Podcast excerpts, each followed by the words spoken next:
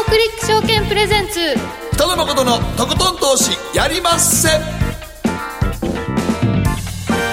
どうも皆さんこんばんは北野誠です。そして進行 MC の大橋ロコです。そして番組アシスタントは早乙女里奈ちゃんです。こんばんは早乙女里奈です。そして今日は元インターバンクディーラーアセンダント代表山中康二さんにお越しいただいています。こんばんは。こんばんはよろしくお願いします番組は2年目に入りますやりますとなってから。はいということでリフレッシュして。めでたいですね。はいよろしくお願いいたします。そして平成の30年もまあ終わりということでねもう新元号。早かったような遅かったような。30年あっというりりなちゃんって平成生まれでしたっけ、はい。あら平成何年？3です3年や。はい。なんか結婚しないまま平成をまたいだ人のことを平成ジャンプって言うんですって。そうなんですね。ジャンプしちゃったって。かわいそう昭和生まれの人だよね。ちょっとね、そういう言い方をするって。昭和60何年生まれて。で結婚何にもしないまま平成またいちゃったみたいな、はいはい。平成ジャンプっていう。すいません。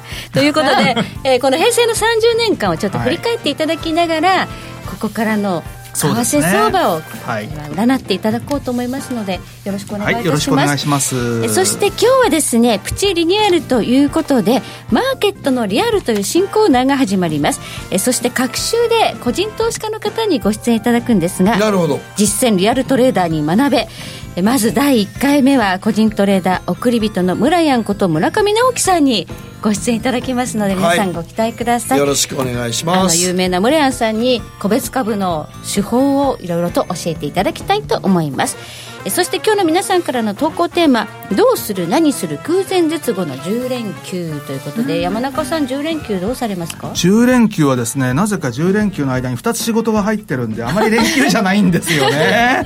ポツンパツンそうなんですよ。そうなんですよ。りによって収録があったりとかそういう感じでもって、多分あれじゃないですか、はい。ゴールデンウィークが終わったはい。翌週特に最初の頃って皆さん困るからはい。少し取りためておこうみたいなそういうのがあるんじゃないかと思います。はいまあ我々もお仕事しますよね、うんしますね。はい。全然関係ないですよね。関係ない。為替動いてるそう動いてますから、はい。でもし10日も休んだらボケちゃいますから。逆にね。だからまあ、あんまりいつもゴールデンウィークって関係あるようなないようなですね。休みになるの日本市場だもう本当にあの子供けの手が離れてよかったと思いますもん。もうだって今これが小学生ぐらいの子供持ってたら大変やであれどっか連れて行けどっか連れて行けっても言 いますね、はい。10日もあったら絶対に。絶対言いますよでどこ行っても混んでますから。どこ行っても絶対大混雑ですから。車は渋滞だしね。はいはい。はいお金はちょっと高くなってますよね、そりゃそうですよね。はい。ということでちえょっとどこじゃいないと思いますよ。ちょっとどこじゃないですかね、だから皆さんものすごいいだからお金使わはるやろなと思いますけどね、使わざるを得ないですね。お子さんのいる方なんか特にね。そうですね、はい、むしろポツポツと仕事がある方が言い訳ができると。いや 仕事が入っちゃってね。そうそうそうどこにも行けないんですよって言えますからね。ね昼飲みしましょう。はい、昼飲みしましょうかねもうダラダラしてるのが一番いいですよ。大人になったら。はい、ただねあのやっぱり相場やってる方はこの10連休控えてポジションどうするのかって真剣に考えなきゃいけあともう一ないので個その前に日銀の政策金融決定会があるんで、ちょっと噂によるとまだまだ緩和するかもしれんっていう噂がありますよね。ええ、景気判断下方修正した後日銀って過去動いてるんですよね、うん。今回下方修正してるので、はい。もしかしたらというふうに言われています。はあ。ほんでまあそうか消費税10%の前に何かしとかなあかんと思とってるいう読みもあるんですよね。そうするこれ以上金融緩和すんの？ETF 買うだけちゃうの？まあ ETF を少し量増やすとかね。いやーでもね非難合々かもしれないですけどね。それやっちゃったら。下手なことをやんない方がいいとは思うんですけどね。僕はもうこれ以上の ETF の枠拡大とかはいらんと思うけどな。まあ私たちがそう思っても、まあそうなんですね。日銀がどうやるか。あでもなんかだからそれのね、えまあ、ちょっとこんなこと冒頭で言うのもないけど、消費税10%上げることを規定路線でそれやめでなおかつ日銀がそれをやるっていうことは前の時も結局消費税8%に上げて結局金融いやへこみましたよ。へこんだやろうん。景気へこんだ。景気へこみましたやんか、はいはい。へこむに決まってるやんか。それでなこともう4月1日からめちゃくちゃいろんなもん上がってんのに。そうですよね。う。んだから新しいものがスタートしてますよね、はい。ですからまあ本当はやらなくてもいいんじゃないのというのが今ねあの世界全体的にはもう緩和方向に向かい始めてますから、そうそう。ただちょっとそれやったらもう逆に言うと金融緩和を拡大するよりも消費税を見送る方がずっとええと思うけどな。ね。まあ、政策的には間違いなくその方がいいですよね。ね、ただそれができないのがなんか不思議ですけれどもね。ねえ、うん世界的にはものすごく金融緩和の方金融緩和というか減税の方に向かってる。そうですよ、ねはい、どの国もそういう方向にね今金融政策向かっているところですが。ということで、まあ、今ね4月はちょっとあの新元号が発表されて令和とね、素敵な響きで、まあ、ご祝儀相場的な意味合いもあって、今はちょっと楽観ムードですけれども、まあ、すぐに控えたこの10連休もあるということで、はい。えー急に景色が変わるかもしれませんということでどうする何する空前絶後の10連休が今日の投稿テーマです。どしどし送ってください。ではこの後誠とひろ子の週間気になるニュースから早速スタートです。北野誠のとことん投資やりまっせ。誠さんより私についてきなさい。わかりました。この番組は良質な金融サービスをもっと使いやすくもっとリーズナブルに GMO クリック証券の提供でお送りします。誠とひろ子の週刊気になるニュース。さてここからは誠とひろ子の週間気になるニュースです。今日一日のマーケットデータに加えましてこの1週間に起こった国内外の気になる政治経済ニューストピックなどをピックアップしてまいります。まずは今日の日経平均ですえー、大引けは207円90銭高、21,713円21銭で取引を終了しました。まあ、4月新年度入って、それほど悪い試合ではないなという感じはしますが、それでももみ合いはもみ合いですね。もみ合いはもみ合いですよねはい。まだもみ合いの範囲を超えてないですから超えらないです、ね。ちょうどだからあのね、つあの月足の9ヶ月移動平均線のとこに今止まってるんです今日で。でピタッと今、でもそれ下りが気味の移動平均線なんで、はい今だからそこで頭を抑えられてるんですけども。決して強い形ではないということですよね。うん、そう、だからここからが正念場ですね。はい。えそしてダウ平均なんですが、昨日は79ドル29セント安、26,179ドル13セント、昨日こそちょっと安かったんですが、直近の高値は超えてますので、ダウも SP500 もナスダックもということで、まあ、史上最高値はまだね、超えられないんですが。でもまあ、かなりええとこまで来てますよね。そうなんですよニューヨークダウ強いですよね。アメリカなんですかこれ。これもまあちょっと変な話なんですけれども、まあ、要は売る材料が減ってきたからっていうようなっていうちょっと消去法的な部分があるのと、あとはやはり金融引き締め終了っていうのは大きいでしょうね。ああ、もう利下げの方をもう利下げをね織り込んでて。利下げっていう方に行ってますよね。ええ。そうですね。はい。はい。だからニューヨークダウ強いねもそうですね、だからそれを逆に織り込みすぎてるのも怖いですよね。そうなんです。ちょっと織り込みすぎてるっていうか、まだ、あくまでも引き締めが終わっただけでニュートラルに戻しただけなんで、はいまあ、ひょっとしてひょっとすれば上がる可能性もないとは言えないですからね。そうなんです原油が結構強いので、インフレ期待が上がってくると、やっぱり金利は上げなきゃいけそうなんですよ。ないよねそうそうそう。っていうことがあるかもしれない。あるかもしれない。まだ年後はい半誰にも分かんないう。ですよね。でも今はあの、どう見ても金利下げるという方を、利下げの方を織り込みに行ってる動きですよね。もう64で利下げですからね。今そうですはいね。はい、という状況の中で、今ね、日米の株式市場、決してセンチメント悪くないんですが、10連休前ですからね、はい、どこかでポジション調整っていうのは日本勢はあるのかもしれないという中で、あの、その前に、日本の10連休前に4月12日という重要な日がやってきます。イギリスですね。はいどうなりますか？何にも決まってませんね。何にも決まってないんですけども。も、まあちょっとね、メイ首相もここまで本当に頑張ってやってきたんで、偉いですよね。あもう偉いですよ、もうね、はい。もう彼女の本当に僕は精神力はもうね、はい。もう尊敬すべきだと思いますよね。彼女もともと離脱派じゃないんですから。残留派なのに離脱交渉やってあんだけ叩かれて。そうやっぱりね、そう、本当にかわいそうというか、だまからあ。名手をなんかどんどん痩せ細ってる感じしますもんね。もうあんなストレス抱えるってもうないんちゃうかな。気の毒ですよね。気の毒ですよもう何年前ででした？選挙やった。3年ぐらい前もう国民投票ですよね。あはいはいだからもう、あれですよ、2016年の6月ですよ。そうですよ。もう2年半経ってます。でもはい2年半っていうかもう間もなく3まもなく3年ですよね。年ですよね。もうその間にだから、何にも決めてな。何も決まってない。だから、ほほぼほぼ3年間政治の空転状況の英国って英いうことで国ってこと。でね。うん中でこれでも4月いつでした？これ。12日。12日。までに決めまないといけない。決めないといかん EU に対してね、ある程度の指針を示すってことが問われているわけですが、もう否決、否決、否決、否決なんそうですよ。だからもう、あのーこれでもって、可決されることは多分ないんですよね。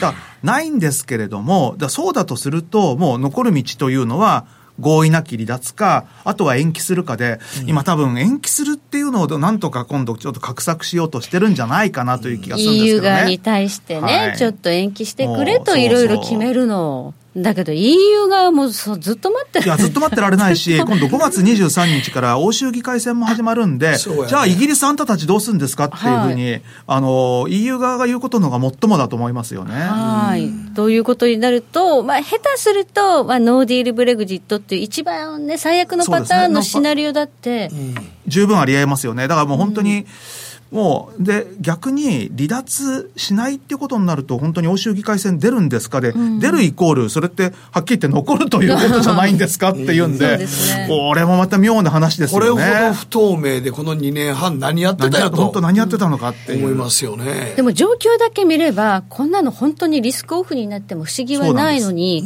まあ、世界はそれを楽観していますし、ポンドなんかちょっと上がっっててるるっていう。っていうね、これはもう一番不思議ですよ。いや、本当に、ポンドが強いのが一番不思議。なんでそうやねそう、ねなんで買えるのっていう。ねえだなんか本当は分かってんじゃないのかって勘ぐりたくなりますよ。そうやね普通は正常不安の通貨は変われないですからねヘッジファンドとか、はい何かに、情そういう報持ってね、んのかしら持ってんじゃないかっていうふうに勘ぐりたくなるような動きですと思いますよね。はい。ということで、まあ、ポンドはじりじりとね、今日なんかもちょっと強かったんですけれども、上がっていますが、4月12日、来週かな来週ですよ。来週にはねはい。来週末ですね。期限が一応来るので、ちょっとマーケット荒れる可能性があるのに、皆さん注意していただきたいと思います。では、ここでりなちゃんがこの1週間気になった、気になるニュース教えてください。はい、えー今週は VR や嗅覚などで海外旅行を疑似体験。日本航空が新サービスを公開というニュースなんですが、日本航空が公開したその新サービスが現地に行かずともその仮想現実や複合現実など最新技術を活用して旅行を体験できるとのことで、VR ゴーグルを使ったバーチャル体験だけでなくナビゲーターの手を握りながらランニングマシンの上を歩くそうなんですよね。はでその時にその現地歩いてる感覚と、はい。あと風や水しぶきもあるらしくて、あ。のあと現地の匂いなんかもあるみたいなんですよね。はそれを再現されてより空気感を味わえるというサービスらしいんですよね、はい。この時に、はい。なんだか利用者の脳波を測定しているみたいではい。この測定した結果を分析してより利用者に合った旅行先の提案などに生かしていくそうなんです。まあ、これあのデータを取るための実験台になるというような意味合いもあるのかもしれないですけど でもまあ試してみたいことは見たいです。ね海外の風景と匂いと雨と、はい今ハワイなんかはい。で想定してるみたいなんですよね、あーはいいいですね。いいですよね。あ全然興味なさそうでですもよ誠さんが反応してくれない。いやいやなんかなと思いながら。まだちょっと早いんですよ。はい。あの、グーグルに未来予測をしてる人がいるじゃないですか。はいはいシンギュラリティの著者の。ああはいはいはい。彼は2030年ぐらいになると、現実と VR とか AR とか、その辺が区別がつかなくなるっていうふうに言ってんですよね。区別がつかないだからもう区ほど。別がつかないほど、もう、要は見せられてるものが、素わけわかんないっていう。だけど、多分今やるとまだ明らかに、外した瞬間にがっかりみたいな。そうそうそう。ちょっと滑稽だなみたいなね、感じが。こここれもなんかゴーグルつけてるのちょっと重いしとかなんかあるけど、だからそのに30年代っていうのが本当にそうなるんだとしたら、それはそれで結構結構すぐですよ。うんもうすぐなんですよ。あと10年ですよ、うん。ならもう家にいながらにして、はい。もう別に出歩かんでもええと。そうですそうです。結婚しなくてもいいぐらい映画のになっちゃいます中の世界になっちゃいます。あ SF あ結映画の婚しなくてもええのか。だってもうなんかね仮想の奥さんがいる世界で あれ？そういうことですか？そうそう暮らせるみたいな。い。や多分そういうことですよ。ああはい。それは果たしても幸せなんかね。その方が現実が辛すぎて、はい。仮想世界が幸せなんだったらその方がいいっていう。それアバターじゃないですか。でもなんかそういう映画まああれですよね。あの働く人はもうわずか1%とかで残りは働かなくていいっていう。むしろオートメーション化でね、もうそうそうそう。人が余るからあとはさ、寝本当にててください。AI だなんだとかで、もう、要は、もう最低限の、要は、まあ困らないお金が政府が与えて、あなたたちは何もしなくていいという、そういうね、ベースマネーの世界みたいな。そうなったそうそうらみんな旅行とかもしないのか？しなくてもいいぐらいの体験ができる。えほら、昔映画があったじゃない、トータルリコールはい。はいはいはい。って。シュワルツェネッカーが。そうだ、それがもう本当に現実のものにどうもなっていくような、えへえという予言が出てますね。ほなもうあれバーチャルリアリティでなんかもうあの俺なんか介護綺麗な女の子に介護してもらえるのかな？そうですよ、そうですよ。本当そうです。そうなんです。か？いや、なんか綺、麗な女の子におしめ借りてもらったりするのかな？そう、20代ぐらいでいいいいんじゃないですか、逆に嫌だな。嫌 だなってどういうことですか？もうちょっとリアリティある方がいい。はい。ね。ね。どうなるんでしょうかね。面白はいいですね、ということで、もう早速そういうサービスが日本航空が始めると、はい。どこでそれは体験できるんですえっと、かね。一応国内の各イベントに出展されて、12月末までに体験できるとありました、はい、ということで、はい。興味のある人はぜひやってみてくだやってみさい。てください。以上、誠とひろ子の週間気になるニュースでした。北野誠のとことん投資やりまっせ。やりますせって何語ですか？さ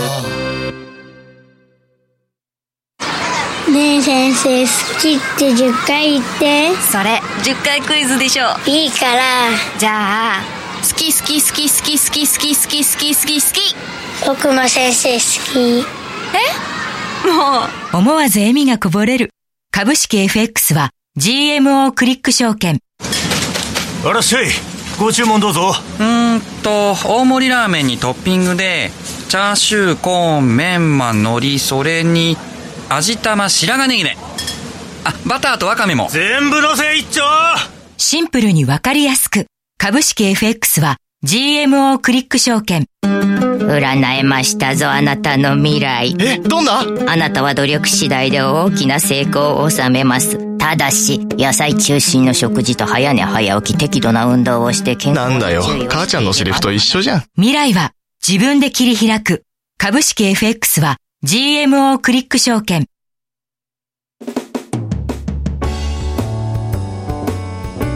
北野誠のとことん投資やりまっせ誠さんより私についてきなさい。わかりましたさて、ここからはマーケットフロントラインです。改めて今日は、えー山中康二さんをお迎えしまして、はいお話をよろしくお願いします伺っていきます。よろしくお願いいたします。さあ、テーマとしてはもう新年度の相場展望ということになるんですが、なんかこのところまたあの動かなくなってきたなって。このところどころかいつも動かない感じなんですが、で特に今年ってじりじりじりじりと1月から上がってきてるじゃないですか。こういうのって一番ボラティリティは下がるし、つまんない相場なんですよね。はい。もうちょっと何かあの変化が欲しいですよね。そうですねただ単にこう緩やかに坂を登っていくみたいな感じになってるんで。はいまあ、ただ、まあ、どっかで大きく動きは出てくるのではないかなというふうには思うんですけれども、はい。まあ、それこそ先ほどのね、4月12日のブレグジットもそうですし、まあ、ゴールデンウィークがあったりとか、えー、今年は G20 の議長国日本で6月大阪で開かれる。で、まあ一応日本では選挙もありますし、はい。消費税もありますしとか、結構いろいろとイベントは国内でも多いですし、まあ海外でもまああるということで、まあどこで動くかわからないんですけど、ちょっとそろそろ大きなサイクル的にも動くタイミングに近づいてきてるのではないかなということでですね。はいで、まあちょっと30年ぐらいの動きを見てみると、何か見えてくるんじゃないのかなっていうことで、とりあえずあの、まあ、平成チャートということで、平成元年からここまでの、はい。はい。えードル円の動きというのを、ちょっとまあ画面ご覧になれる方はですね、まあ見ていただくといいかなというふうに思うんですけれども。平成の30年です30年で、はい。あの、まあ1989年からはい。平成がまあ始まったわけなんですけれども、はい。まあそこに至るまでのまず大きな動きっていうことを考えると、1973年に変動相場制に移行しましたと。でですね、まあ本当に大きな話になっちゃってあれなんですけど、12年後の1985年にプラザ合意でもって、はい。まあ実質的なドルの切り下げがあったということで、で、実は1985年の2月っていうのは、ドル円って263円台までいってるという、まあ、とんでもない状況だったんですけれども、ええはい。まあその85年のプラザ合意が終わった年の年末は、200円を割るか割らないかという。ダイナミックであったね、もうすごい大きな動きでですね、今から考えると年間60円ですよ。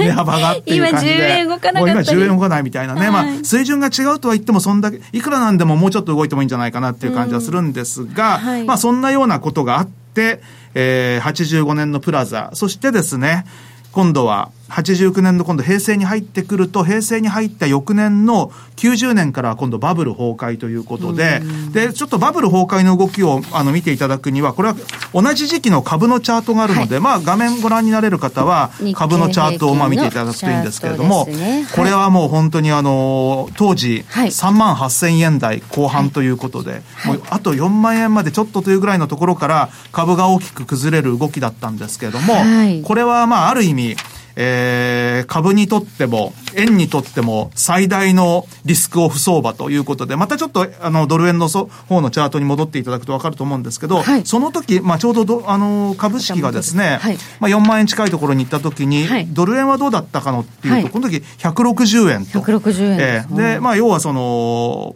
プラザ合意でもって逆にドル安が行き過ぎちゃったので、うん、まあ、120円ぐらいのところから介入で、まあ、160円ぐらいまで戻りましたと。うん、で、まあ、バブル崩壊とともにですね、えー、ここから今度は大きく、えー、ドル売りということで、まあ、1995年に、瞬間80円割れというのがあったんですけれども、はい。はい、まあ、この時がまあ、えー、直近のところまでは史上最円高値とい。う動きで、はいうん、で、その後今度98年のピークをつけるというような動きで、もうこの頃っていうのは本当にまあダイナミックな動きなんですけど、ね、この97年、98年っていうのはこれ何があったのかというと、97年はアジア通貨危機があり、はい、98年はロシア危機がありということで、この98年のロシア危機のところが、まあ戻り高値になったんですけども、はい、まあこの97年、98年というのが、先ほどのプラザの85年からちょうど、えー、12年、13年っていうぐらい、まあ、まあ大体12年ぐらいなんです、ここまでが。ですね、ですから、73年から12年でプラザが起き、85年から12年でロシア、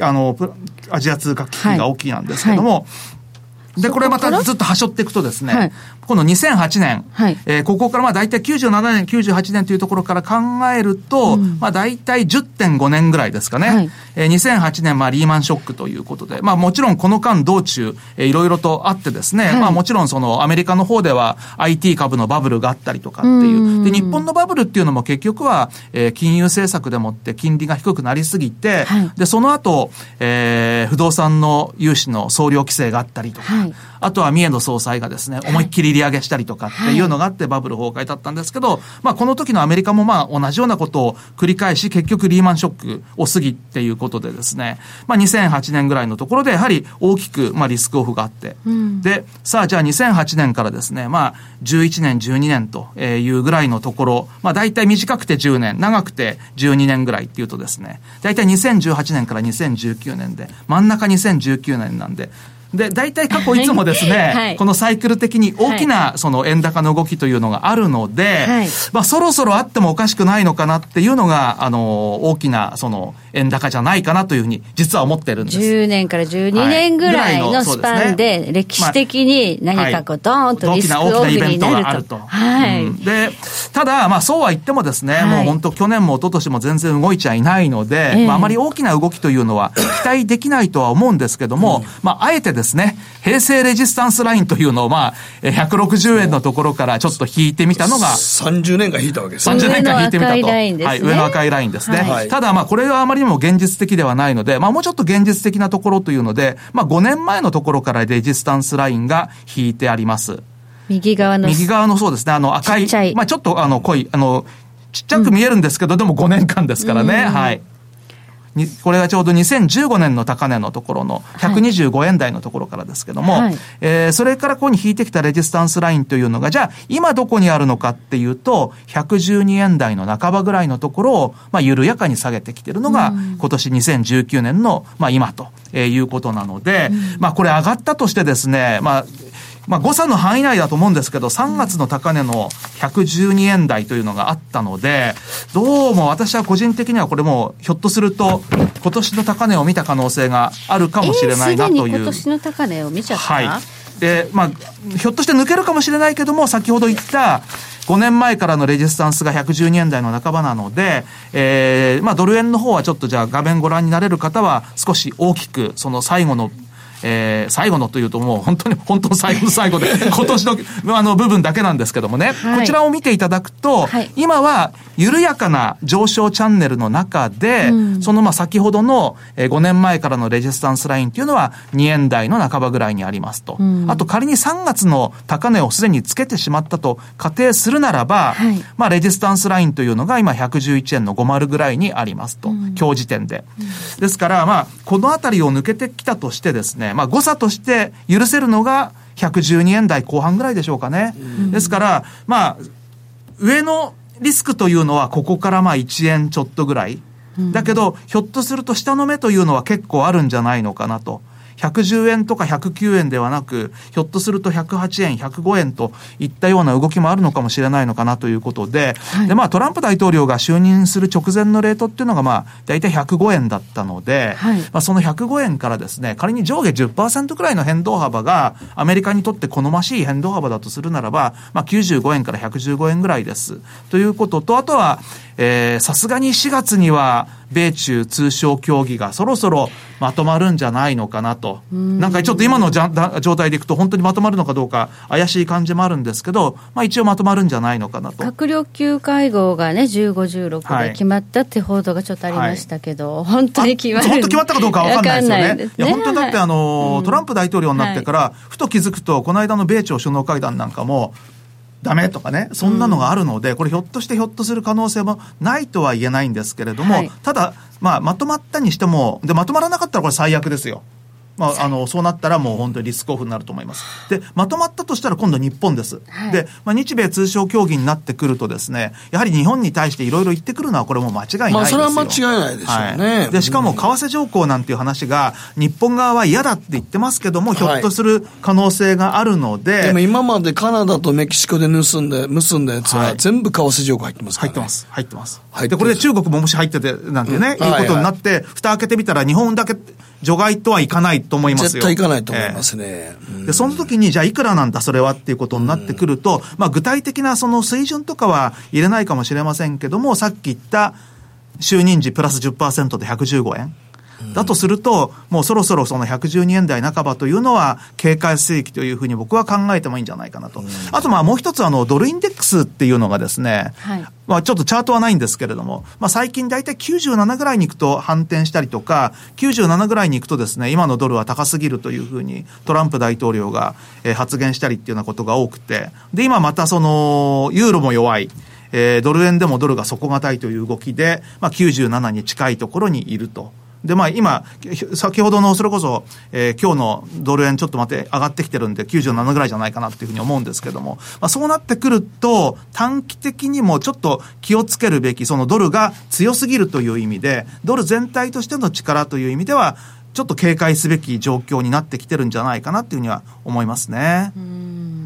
トランプ大統領はね、FRB に対して苦言をね、何度も繰り返しいやもう最近もまだ言ってますからね。言ってましたね。うん、ということで、ちょっともう利上げはできないだろうから。まあ、いや、まあ利上げは。利上げないと思いますね。ねまあ、利下げがあるかどうかは別ですけれども、うん、まあ、利上げはちょっと難しいんじゃないかなっていう感じ、ね、だってまあ、大統領選に向けて株価下げたくないのでね。そうですね。だから利上げという線はだいぶ牽制してますからね。はい、もう介入してますからね。はい。口先介入ですね、完全に、ね。完全にまあ、ツイッターの介入してますけどね。はい。そうすると、まあ、日米金利差拡大からのドル円上昇というラインは消えてるわけですよね、その目はなくなりましたよね。はい、でそれ以外に、うん、そのリスクオフに動きやすい、まあ、要はまだ蓋を開けてみないと分かんないけど、蓋が閉まってて結構怖い箱がいっぱい並んでるっていうのが今の状況じゃないかという気がしますね。はいはい。まあ、このね、サイクル的にそろそろということがあるのと、まあ、アメリカの金融政策という意味で、もう利上げはほとんど見込みがないということ。そうすると、またドル高になる材料材料はなかなかないんですよね。ほとんど見当たらない。あ唯一あるとするならば、まあ、ダウが強いとかね、米株が強いっていうところでもってのリスクあれはでもまあ、今のところ、まあ、利下げを織り込んでる動きですか？らね。そうなんですよ。最高値またチャレンジしてますからね。そうなんですよね。まあでもトランプさんはそれが一番嬉しいんですけどね。はい。うんまあ、日米のが始まった時に日本がどれだけね、交渉できるかっていうところがありますけど、それもまあ、時間的にはそろそろ始まるでしょそろそろそうですね、もう本当にあの、もともとはもう3月に始まってなきゃいけなかったのが、中国が決まらないんで延期になってるというところなんですけど、もう早い段階でアメリカ側としてはやりたいというふうに思ってるんじゃないですかね。うんあとあの正月に、まあ、1月3日ですが、フラッシュクラッシュということで、下104円台、はい、まあね、業者さんによって103円台とかね、いろいろ。もう何が本当かは、もう 105円以下はもう、ないようなレートですからね。ねはい、まあ、いろんなね、レートがありますけれども、はい、まあ、これでも安値見ちゃったんだっていうような指摘をする向きもあって、、はい、えー、ここからまあね、あの、10連休前に警戒しなきゃいけないっていうふうにも言われているんですが、もう警戒、警戒って言われてるから、連休はさすがに何にもないんじゃないのという人もいまあ、ないかもしれないんですけどもね、ただ、あの、少なくともその年初のね、はい、あの、例の104円台から考えると、うん、3月高値の112円までって7円も動いてるわけですよね。ダイナミックに、まあ、ね、そう、だから7円の値幅っていうのはかなり大きいので、ねうん、ですから、まあ、そういった意味でも112円台っていうのはちょっといくらなんでも僕はやりすぎじゃないかなっていう感じはあるんですけど、うん、で、しかもこの104円台まで行った時、うん、この時って、107円以下って滞空時間めちゃくちゃ短いんですよね。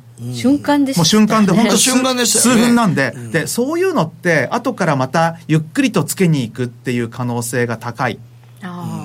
もうそこで終わりじゃなくて、もう一回ね、はい、そういう。で、あとはですね、私が結構その見てるチャートで気にするのっていうのは、私はチャート2種類つけるんですけど、うん、24時間のチャートと、東京9時以降のチャートっていう。で、これはもう、昔の人がよくつけるチャートなんですけど、ねはい、東京9時以降にはこんなレート見ちゃいないんですよ。オセアニア時間にのみつけてる、そう、シドニー市場でだけつけてる、ね、で。そういうレートっていうのは、後からもう一回つけに行くか。だ今は現時点では嘘のレートみたいな扱いなんだけれども、うん、後からもう一回しっかりとつけに行くという。のが、まあ、いつかわかんないですけど、はい、ひょっとするとでもそんな遠くないうちじゃないかなっていうふうに思ってます。まあ、年内でしょう。年内でしょう、それは。はい。はい、しかも、まあ、材料的にたくさんありますね。そうそう、そうなんです。はい、地雷が、まあ、多分ね、夏とかね、ええ、まあ、そのぐらいじゃないかなとは思うんですけどね。うん、じゃあ、まあ、ブレグジット、米中貿易交渉っていうのは、もし乗り切ったとしても。だから、その次のこの日米あたりで、ちょっとそろそろ怪しい動きが出てくるんじゃないのかなと。はい。という気がします。まあ、何がきっかけになるかっていうのはものすごくこう分かりにくいところがあって、みんながこうね、あのこう警戒してるところじゃないところから来る時がありますね。そうそう突然ね。はい、うん、この間あの日米あ違うアメリカの長短金利か逆転したなんていう時のトリガーはドイツの PMI だったそうですそうですよ、ね、ドイツの PMI が予想より悪かったっていうのが反応するんだっていう。FOMC 以上に反応しましたよね。で、でもあの時は、そう、ドイツのが悪かった。で、アメリカも悪かったんですよね。アメリカの PMI が悪かった。そう。だから、ボン、ボンと、あの、2回に分けてきたら、思いのほかいっちゃったよねっていう感じだったんですけどね。だから、あんまり市場がね、警戒してないところで何か出てきた時に、反応が大きくなるんだなって。意外な材料でね。うん。本当に意外な材料ですよ。ドイツの PMI なんかは意外とね、皆さん気にしますからね、まあ、ヨーロッパの今は,、ね、今は気にします、ね、今は特にあの、まあ、ヨーロッパの中で一番の指標ですから、うん、ドイツが景気悪いってことは他も悪いってことですからね。そうです。だからこれがやっぱり中国とのねあの貿易の影響なのかなっていうところがあるとするならば、ねね、中国の影響っていうのはすごくこう世界的にね大きな影響を及ぼすんではないかと。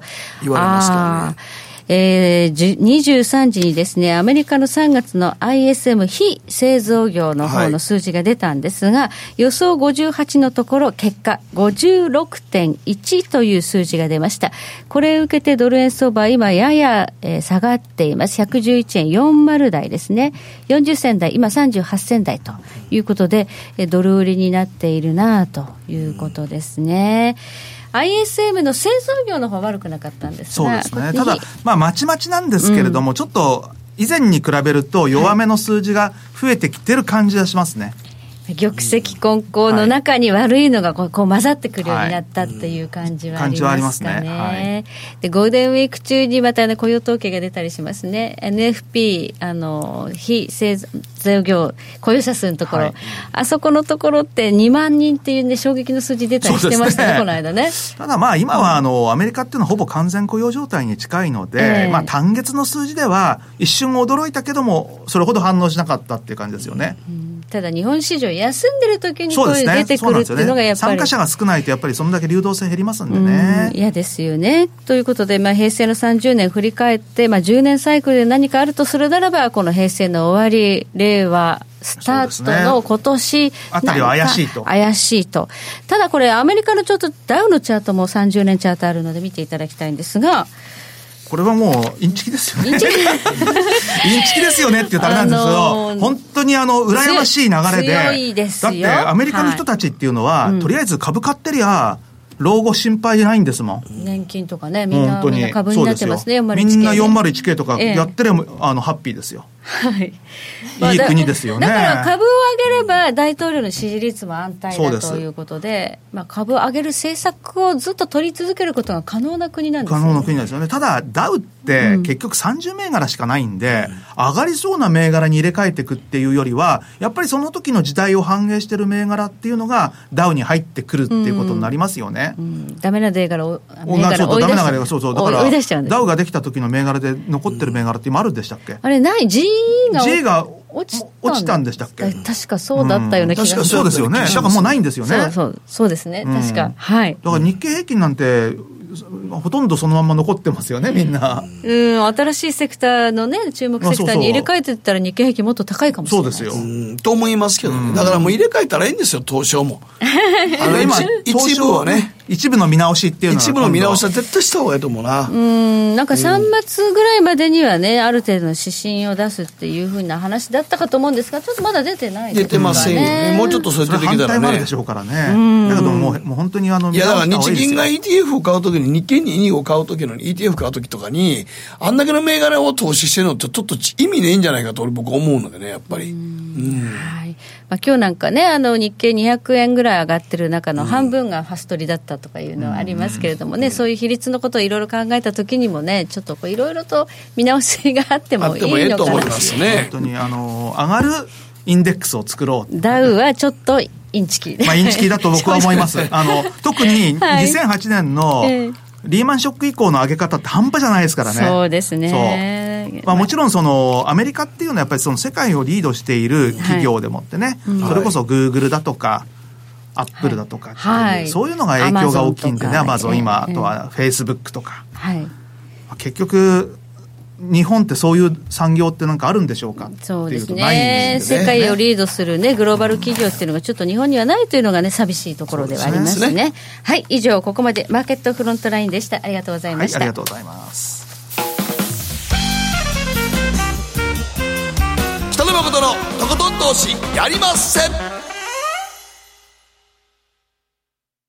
GMO クリック証券の魅力は何といっても業界最安水準の株式手数料。さらに企業価値や業績が一目でわかる財務分析ツール。マーケット動向をスピーディーにキャッチいただける充実の投資情報。その他使いやすい高機能取引ツールを取り揃えており投資初心者の方にも安心してご利用いただけます。また GMO グループの株主優待を使うと保有株数に応じて最大2万9000円の手数料相当額がキャッシュバック。GMO グループのお得な優待、ぜひご利用ください。株式取引なら GMO クリック証券。GMO クリック証券株式会社は関東財務局長金賞第77号の金融商品取引業者です。当社取扱いの金融商品のお取引にあたっては価格変動などの理由により投資元本を超える損失が発生することがあります。お取引をする際は、当社のホームページや契約締結前交付書面で、手数料などの諸経費及びリスクについて十分ご確認ください。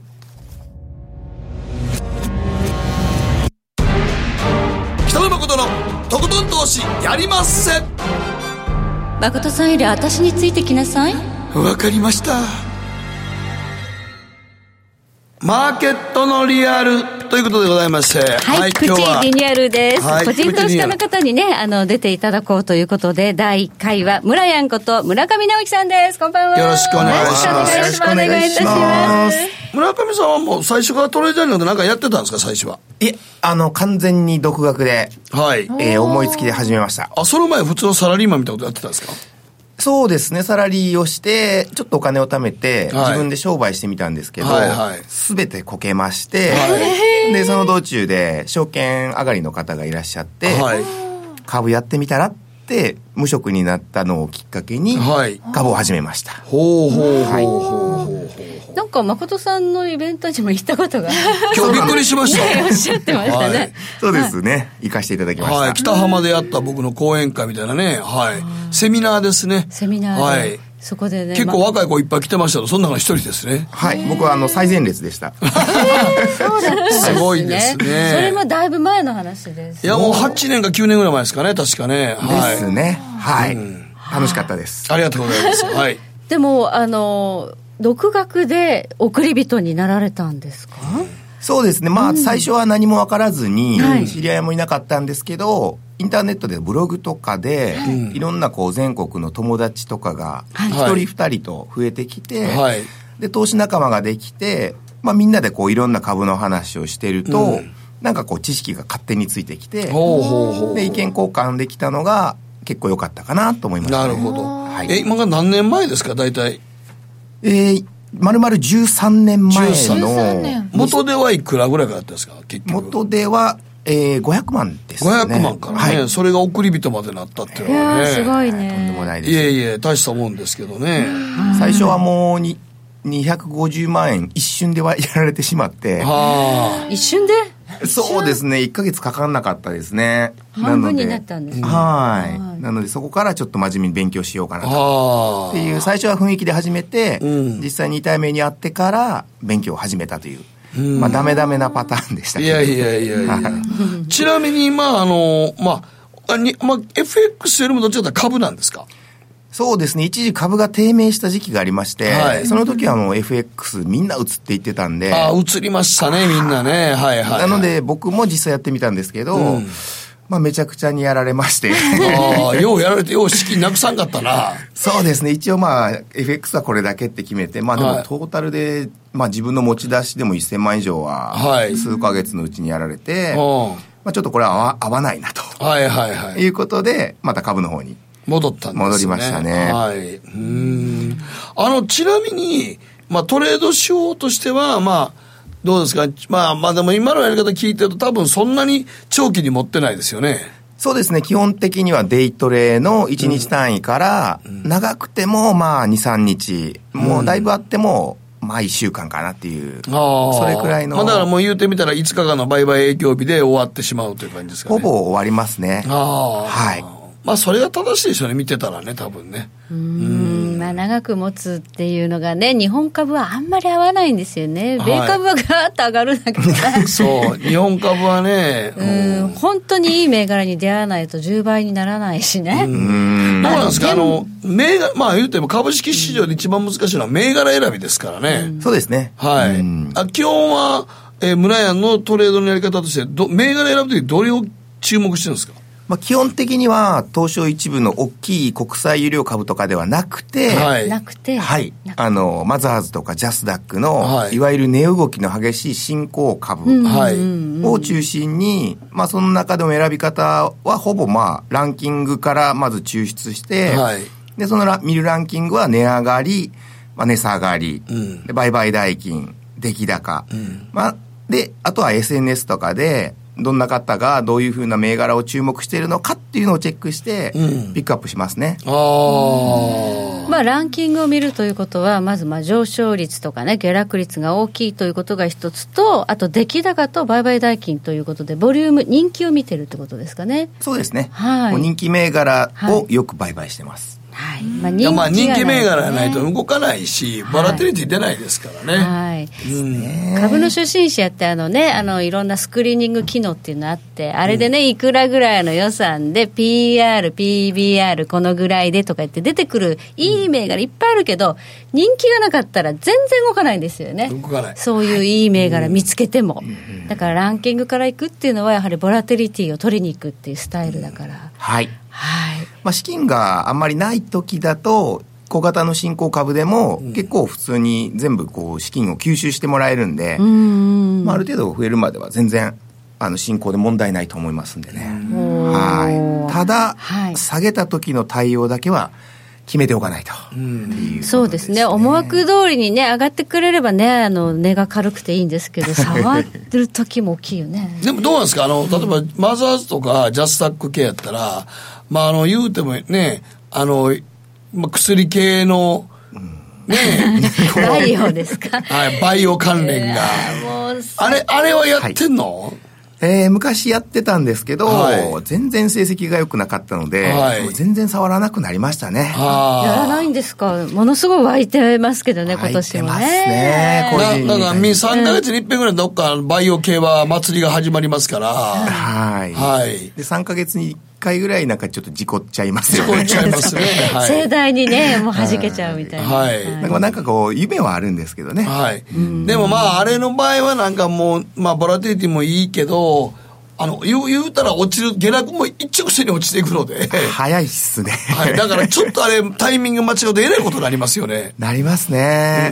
だからなかなかその一気に稼ごうっていうので一気に減らさないっていうので、うんまあ、その、ちょうどいいところの銘柄を自分の好みのものを見つけてきて、はい、で確かに、羨ましいんですけど、はい、上昇の時を見てると。3倍とか一気になるしね。一気になるんで羨ましいんですけど、まあ、ストップ安ね、3回、5回とか言ってるのを見ると、はい、わこれは、選んでよかったなとかね。はい、だから難しいですね。そうやね。はい、そのまあ、僕なんかも3倍をなんか落ちてきた時ね、うん、ある個人投資家の人が俺に聞いてきて、うん、孫さん、ストップ高、ストップ安って何日目で買うチャンスが来ると思いますから、まあ、進行やから4日か5日ちゃうって言って、うん、4日目で帰っても5日目落ちてもまあそこは行くと思うでって売りかけたやつが絶対戻さなあかんからねって言って、うん。まあ、リバウンドはあるけれどもね、はい、ただまあそれ長く持ったらあかんよって、もうそれはもうもう戻ってきたら即売りやからねそれはだから反射神経がねものすごく問われるので、結構若くないとデートでできないなって思うんですけど。できないできない。僕らはちょっともう難しいです、まだ村山さん若い。はい。いえいえいえ。まあやっぱり一応その前の晩ぐらいにちゃんと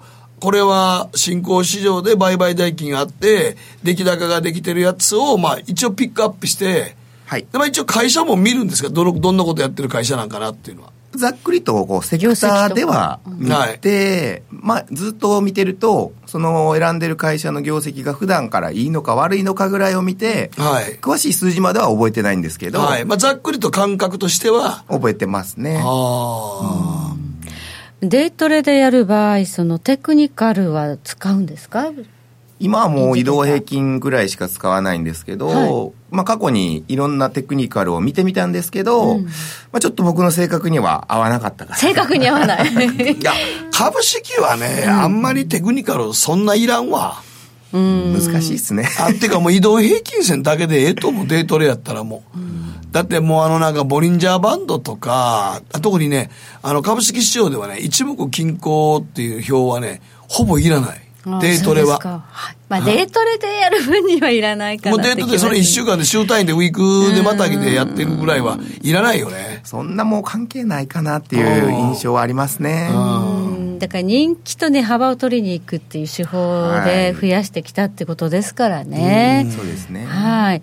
まあものすごい資産があってね、あのバリュー株ずっと寝かしておくっていうんだったらそういうのね、見つけてあの一目金衡とか使ってもいいと思いますけど、短期だとあんまり関係ないということかもしれないんですが。はい、あとあの、な、何時ぐらい？で、今日経って昼から動かんやんか。動かないっすね。はいはい。まあ、と、マザーズとかはまだあれかもしれんけど、動かないけど、何時ぐらい中心にやるんですか？やっぱりもう朝の1時間、9時、9時10時。まあこれが一番動きますからね。だけですね、ほぼ。今はね。うん。まあ動くときは動くんですけど、ここ最近はもう昼からほとんど、まあみんなでチャットとか普段はしてるんですけど、はい、普段のチャットもなくなりますし。あもうだからもう、ね、会話が会話が何をしていいのかと。はい。うん、私も SNS、ツイッターすごくこう見てるんですけど、はい、一時期のね、まあ、あの、アベノミクスとかの時と比べると、うん、ツイッターが盛り上がんないんですよ、ね。ないですね。寂しくなったんですよ。はいはい。あの、退場した人もいるし、なんかこう、うん、書くことないんですかね、今。そうですね。馬中がちょっと地味な動きになっちゃってね。今週だとね、うん、ビットコインがすごく上がったんで。そっちにみんな行っちゃってね。えー、株じゃないっていうね。みんなだから多分値動きの行く方に行くんですよね。ですね。確かに、はい。だから前の晩にやっぱりトレードとしては調べて、売買代金と出来高とか見といて、それを明日、まあ朝のうちから、寄り付き前から見てるって感じなんですね。ですね。ピックアップしてるのを、まあずっと大体1週間とか10日ぐらいは見るので、はい。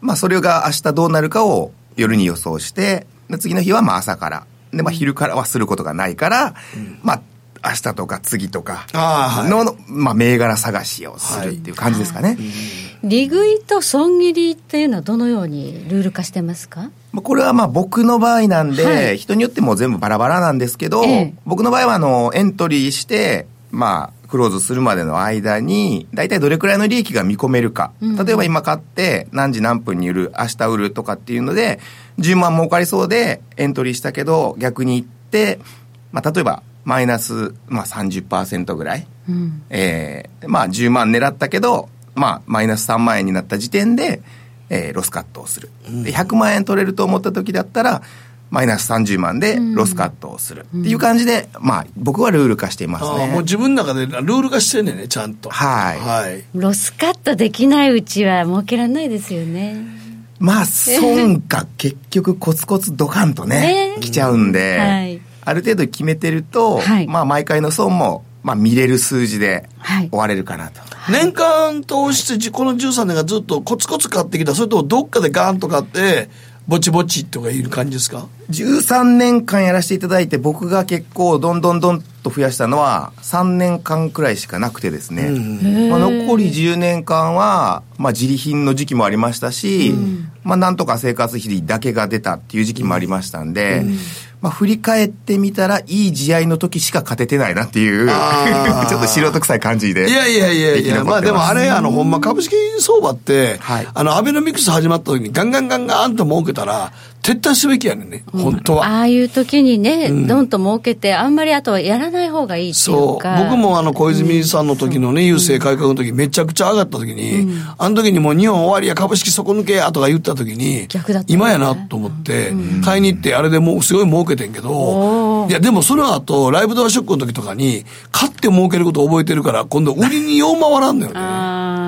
あれね、あのなんかもう頭がね、いや、はい、頭の中でチャート見てたらこれ絶対もう下がるで、売りやでと思うけど、難品したりしちまうのよね。はい買いで儲けたっていう意識からもう脱却できない。脱却はなかなかできないのよね。そういうのありますか？いや、全く今言われてた通りで、アベノミクスの最初の時とかは僕も空売りを結構してたんで、はい。えらい目に遭いました。じゃあ、どっかでひっくり返したから勝てたんですね、なんとかでしたけど、はい、もう自分が絶対に正しいと思っていることを真逆にするっていう苦痛がすごかったです、ね、だから、うん、だってそれまでの間10年間売ってて儲けてる人ばっかりやから。うん、ですね。そういうね、本当にここはちょっとできないけど、でもやるっていう、そういう、一番ね、あの、怖い時ほど。一番難しいね。うん、難しい時に、やれた時の方がパフォーマンスいいですよね。そうやね。土点できた時の方が強いからね。そうですね。自信満々でポジション持ってると意外とダメね。ダメ ですね。はい。ここまで村谷さんにお話を伺いました。ありがとうございました。ありがとうございました。北野誠のとことん投資やりまっせ。やりまっせって何語ですか？さ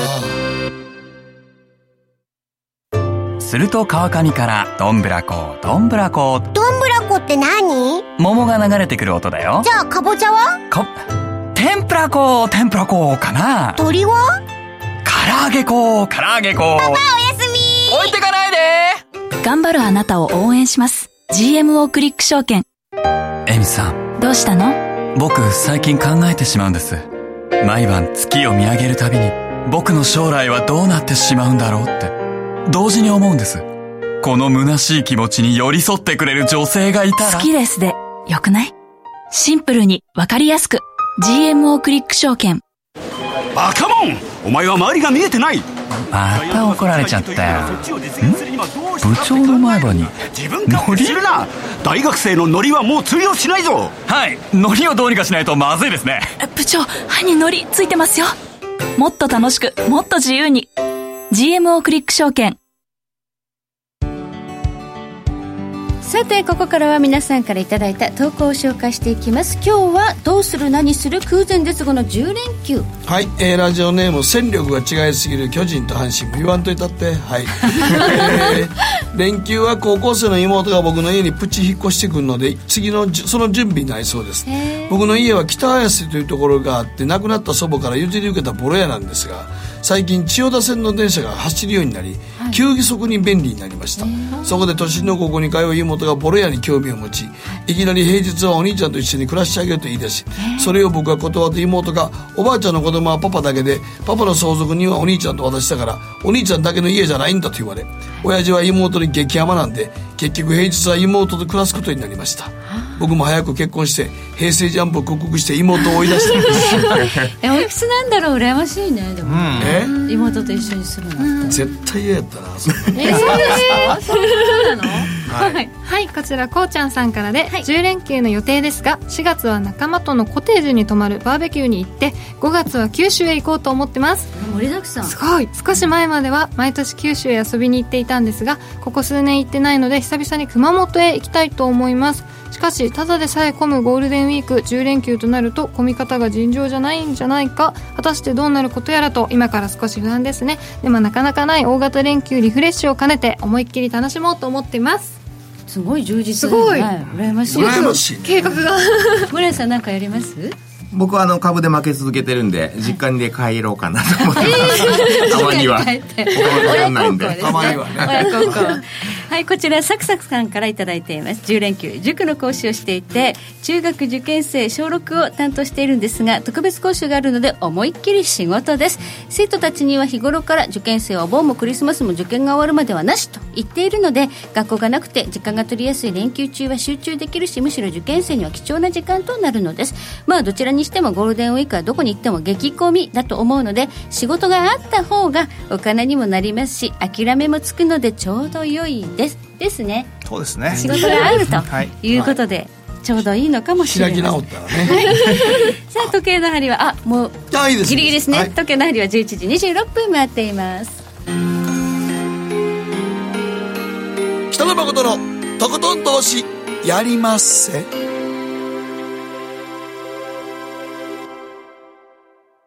この番組は良質な金融サービスをもっと使いやすくもっとリーズナブルに GMO クリック証券の提供でお送りしました。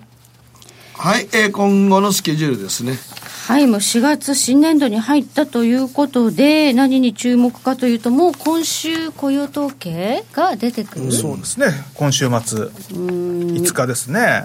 はい、注目は注目です、まあ、注目は注目なんですけれども、はい、まあよほど変な数字が出てきたとしても、はい、その時で終わるんじゃないでしょうか。はい、はいまあ、一時的なノイズに過ぎないというね、ね。大きく変わる、あの方向性変わるようなことはないだろうと。あと来週 ECB 理事会があるんですが、なんか9月からもうね、テルトロやるそうですね。ですから、まあ、す、で、にそれは発表されてるので、はい、まあ、今回改めて変な話が出てくるとかっていうことはないとは思いますけれども、うん、まあ、何かその足元の景気についてですね、はい、あとはまあ、ドラギさんってこの人結構いろいろよく喋るので、まあ、会見の方に何か変なことを、これまた記者が言わせようとしますからね、はい、そこに要注意かなという感じがしますね。はい。あとはなんて言ってもね、日々イギリスからニュースが飛び込んできますそうですよ、もう、連日多分入ってきますね。連日12日までは。はい、ということで、まあ、そのニュースでね、あの、ボラティリティが上がる側面もあるかと思いますけれども、気をつけてトレードしていただければと思います。また、この後、延長戦、お二人にも参加していただいて、ちょっと10連休前、ポジションどうするのなんていう話をね、あの、聞きたいと思いますので、引き続きお付き合いいただければと思います。ここまで、森谷さん、山中さん、どうもありがとうございました。ありがとうございました。おやすみ。